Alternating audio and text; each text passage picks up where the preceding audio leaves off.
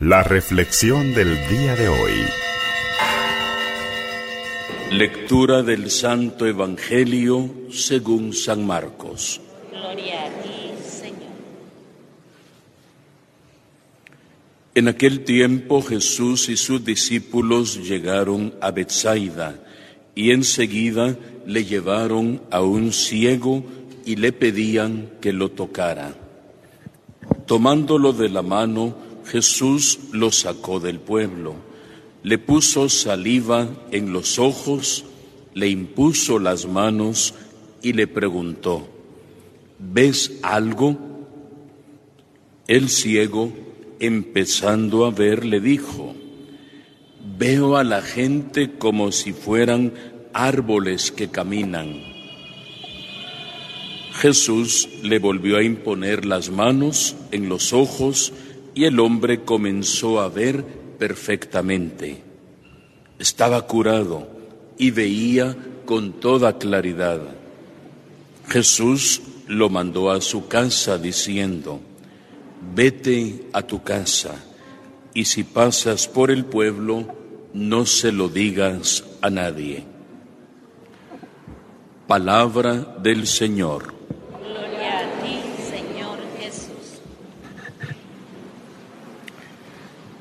A simple vista, tal vez para alguno que pudiera tomar un poquito a la ligera los textos de la Sagrada Escritura, pues diera la pequeña, gran impresión que a Jesús no le salió muy bien el milagro al primer instante. Porque en otros momentos, de todos tenemos ahorita en mente seguramente alguno de los milagros, el que tiene la mano tullida extiende la mano inmediatamente al hombre que estaba paralítico, estaba en su camilla. Levántate, toma tu camilla y vete. Se levantó y se fue. Al leproso estaba lleno de lepra y, Señor, si quieres, puedes curarme. Quiero, queda limpio. Inmediatamente desapareció la lepra. Hoy nos topamos como que no le salió muy bien el milagro al Señor, si uno lo toma así muy literalmente. Estaban en Bethsaida, se regó el rumor que Jesús andaba cerca, le llevan a un ciego, pero notemos que lo que Jesús hace en este milagro concreto es un proceso de curación. Ese proceso de curación que lo llevará progresivamente a ver la luz del mundo, que es Jesús. Le llevan al ciego, le pedían que lo tocara y notemos, Jesús, ¿qué fue lo primero que hizo para retomar algunos elementos? Lo tomó de la mano. Segundo, ¿qué hizo? Lo sacó del pueblo o sea, ahí hay un, detalle muy, muy hermoso de la caridad, la compañía, la cercanía, el tocar a la persona, a la pobreza, a la pequeñez, a la miseria, tocar las heridas humanas. Jesús lo agarra de la mano y seguramente con mucho cariño van caminando, algo le debe haber ido diciendo en el camino, y si no le decía nada, ya el hecho de tenerlo y tocarlo y llevarlo en la mano, esos gestos hablan mucho más que las mismas palabras. Lo lleva de la mano, salen fuera del pueblo y ahí le puso saliva en los ojos. Sonaría feo, pero no es de que se los haya hecho una untadita. O sea, para que haya hecho sé que suena feo decirlo así, pero para que lo haya logrado hacer, tuvo que haber casi, perdón la expresión, que escupido en su propia mano, porque si no una gotita de saliva, una pestaña le puede tocar. Dice que le puso saliva en los ojos, en los dos ojos, y luego le impuso las manos. O sea, notemos todo el proceso, algo gradual. ¿Ves algo? El ciego dijo, pues veo a la gente, pero parecen árboles que caminan. Sea, todavía no. Jesús le volvió a imponer las manos y el hombre comenzó a ver perfectamente bien. Lo va llevando gradualmente, de una forma en la que el enfermo también sienta esa dependencia, esa necesidad, esa ayuda de Jesús que le permite ir clarificando en su vida de las tinieblas a la luz, se va clarificando todo poco a poco. Este milagro nos cae muy bien a nosotros hoy en día, en medio de la sociedad en la que estamos, que todo tiene que ser muy rápido, todo tiene que ser para ayer. Uno todo quiere que sea y, todo es instantáneo de alguna manera, hasta la, misma comunicación virtual.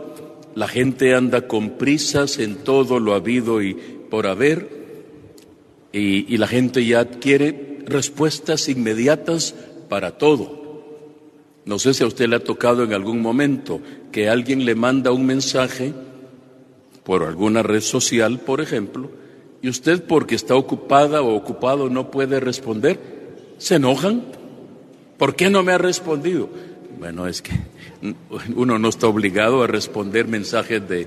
Uno está trabajando, está ocupado me dejó en visto y no le importa. Y hay gente que se enoja seriamente si usted no le responde inmediatamente a sus inquietudes.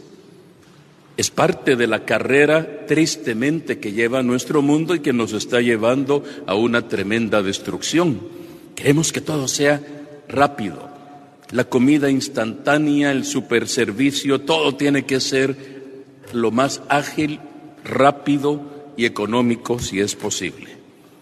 En las cosas espirituales eso no funciona así. Jesús en este milagro concreto da a entender que hay cosas en su vida y en mi vida que van a llevar tiempo, que hay que tener paciencia. Hijo, ¿puedes ver algo? Mm, más o menos, sí, sí, es que estamos en, en proceso. La conversión de la que empezaremos a hablar nuevamente la otra semana en Cuaresma es también un proceso. El crecimiento en la vida de fe es un proceso que implica tener paciencia. Imagínense si este milagro hubiera, bueno, no hubiera sucedido hoy hoy en día, porque a la primera vemos que no nos funcionó Jesús, vamos a buscar un brujo o vamos a ver qué otra cosa. Esto no funciona. ¿Para qué rezar si no, no hizo el milagro?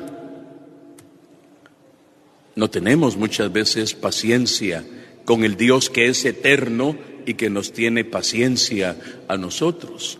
Porque si Dios fuera tan reaccionario como muchos de nosotros somos, y quisiera Dios que al estartazo, al chilazo, usted le respondiera con amor a tanto amor que Dios le da, y Dios es el eterno enamorado que si algo tienes paciencia, porque me aguanta a mí y le aguanta a usted hasta que nos dé la gana responderle, y a veces Dios se queda con los brazos cruzados, hijo, ¿te vas a acordar de mí hoy? Me tienes en el olvido, no me has venido a visitar, no has hecho tu visita, yo estoy aquí en el Santísimo esperándote, he estado esperando hace tiempo para perdonar tus pecados, pero como que no, no tienes, te felicito porque parece que ya no pecas, estás viviendo en gracia, en, santidad plena y total, al igual que mi Madre Santísima, la llena eh, de gracia. Dios tiene paciencia con nosotros. Y en este milagro, repito, vemos ese gesto del el enfermo que no se desespera. Entonces, ah, Señor, no para, para que me dejaste así viendo medio, medio, medio, medio viendo, no, mejor no. Si vas a hacer un milagro, hazlo bien. ¿Para qué me echaste esa saliva y no me funcionó? Él no protesta, no se revela, no, no reniega. ¿Ves algo? Pues veo algo, Señor, o sea, pero parecen árboles que caminan. Paciencia, mi hijo. Jesús continúa, ora sobre él y la vista se vuelve plena. Tengámosle, suena feo decirlo, tengámosle paciencia a Dios. Dios es bueno, siempre ha sido bueno. Las circunstancias son variables en la vida, pero su amor es eterno, su misericordia dura de por vida pero la paciencia nos empuja a crecer en la fe. Tal vez por eso nuestro mundo está decayendo en la fe, porque queremos que así como el mundo de afuera todo es rápido, que las cosas espirituales sean rápidas. Y si Dios me va a transformar o quiere transformar a su esposo o a su esposa, que se lo cambie al estartazo. Para eso te mandé a un retiro, para que te transformes y salgas con vida nueva. Y resulta que viene del retiro y todavía viene con las mismas imperfecciones de antes, pero con la sanidad en semilla en el corazón que gradualmente va a ir sanando las otras áreas de la vida, es esa paciencia, esa condescendencia divina. Claro, Dios puede obrar de otras formas, pero sabe que no nos puede violentar, sabe que tenemos que caminar nosotros también. Pidámosle hoy a Dios esa sabiduría y sobre todo, como decía Santa Teresa, no se impaciente por nada. Padre Pío lo dice también muchas veces, ora y ten paciencia. No es que me urge ese milagro, ora y ten paciencia. Teresa de Jesús la Grande decía, nada te turbe, nada te espante, Dios no se muda, ahí está donde siempre. Si no lo encuentras es problema tuyo, pero él ahí está. Dios no se muda, no ha cambiado de casa. La paciencia todo lo alcanza. El que a Dios tiene nada le falta porque solo Dios basta. Pero si lo tenemos a Él, si no lo tenemos, hay un serio problema en la vida. La paciencia, como la del enfermo de hoy, todo lo alcanza. Logra la plenitud del milagro con paciencia. No se alebrestó, no le dijo, ah, solo me dejaste embadurnado los ojos de saliva y, y ahora estoy confundido, ahora miro que los árboles caminan tuvo paciencia y fruto de la paciencia obtuvo la vista plena y sobre todo la sanidad del alma que le da la salvación eterna. Que esta palabra nos ilumine y nos llene a todos de vida en abundancia. Que así sea para todos nosotros.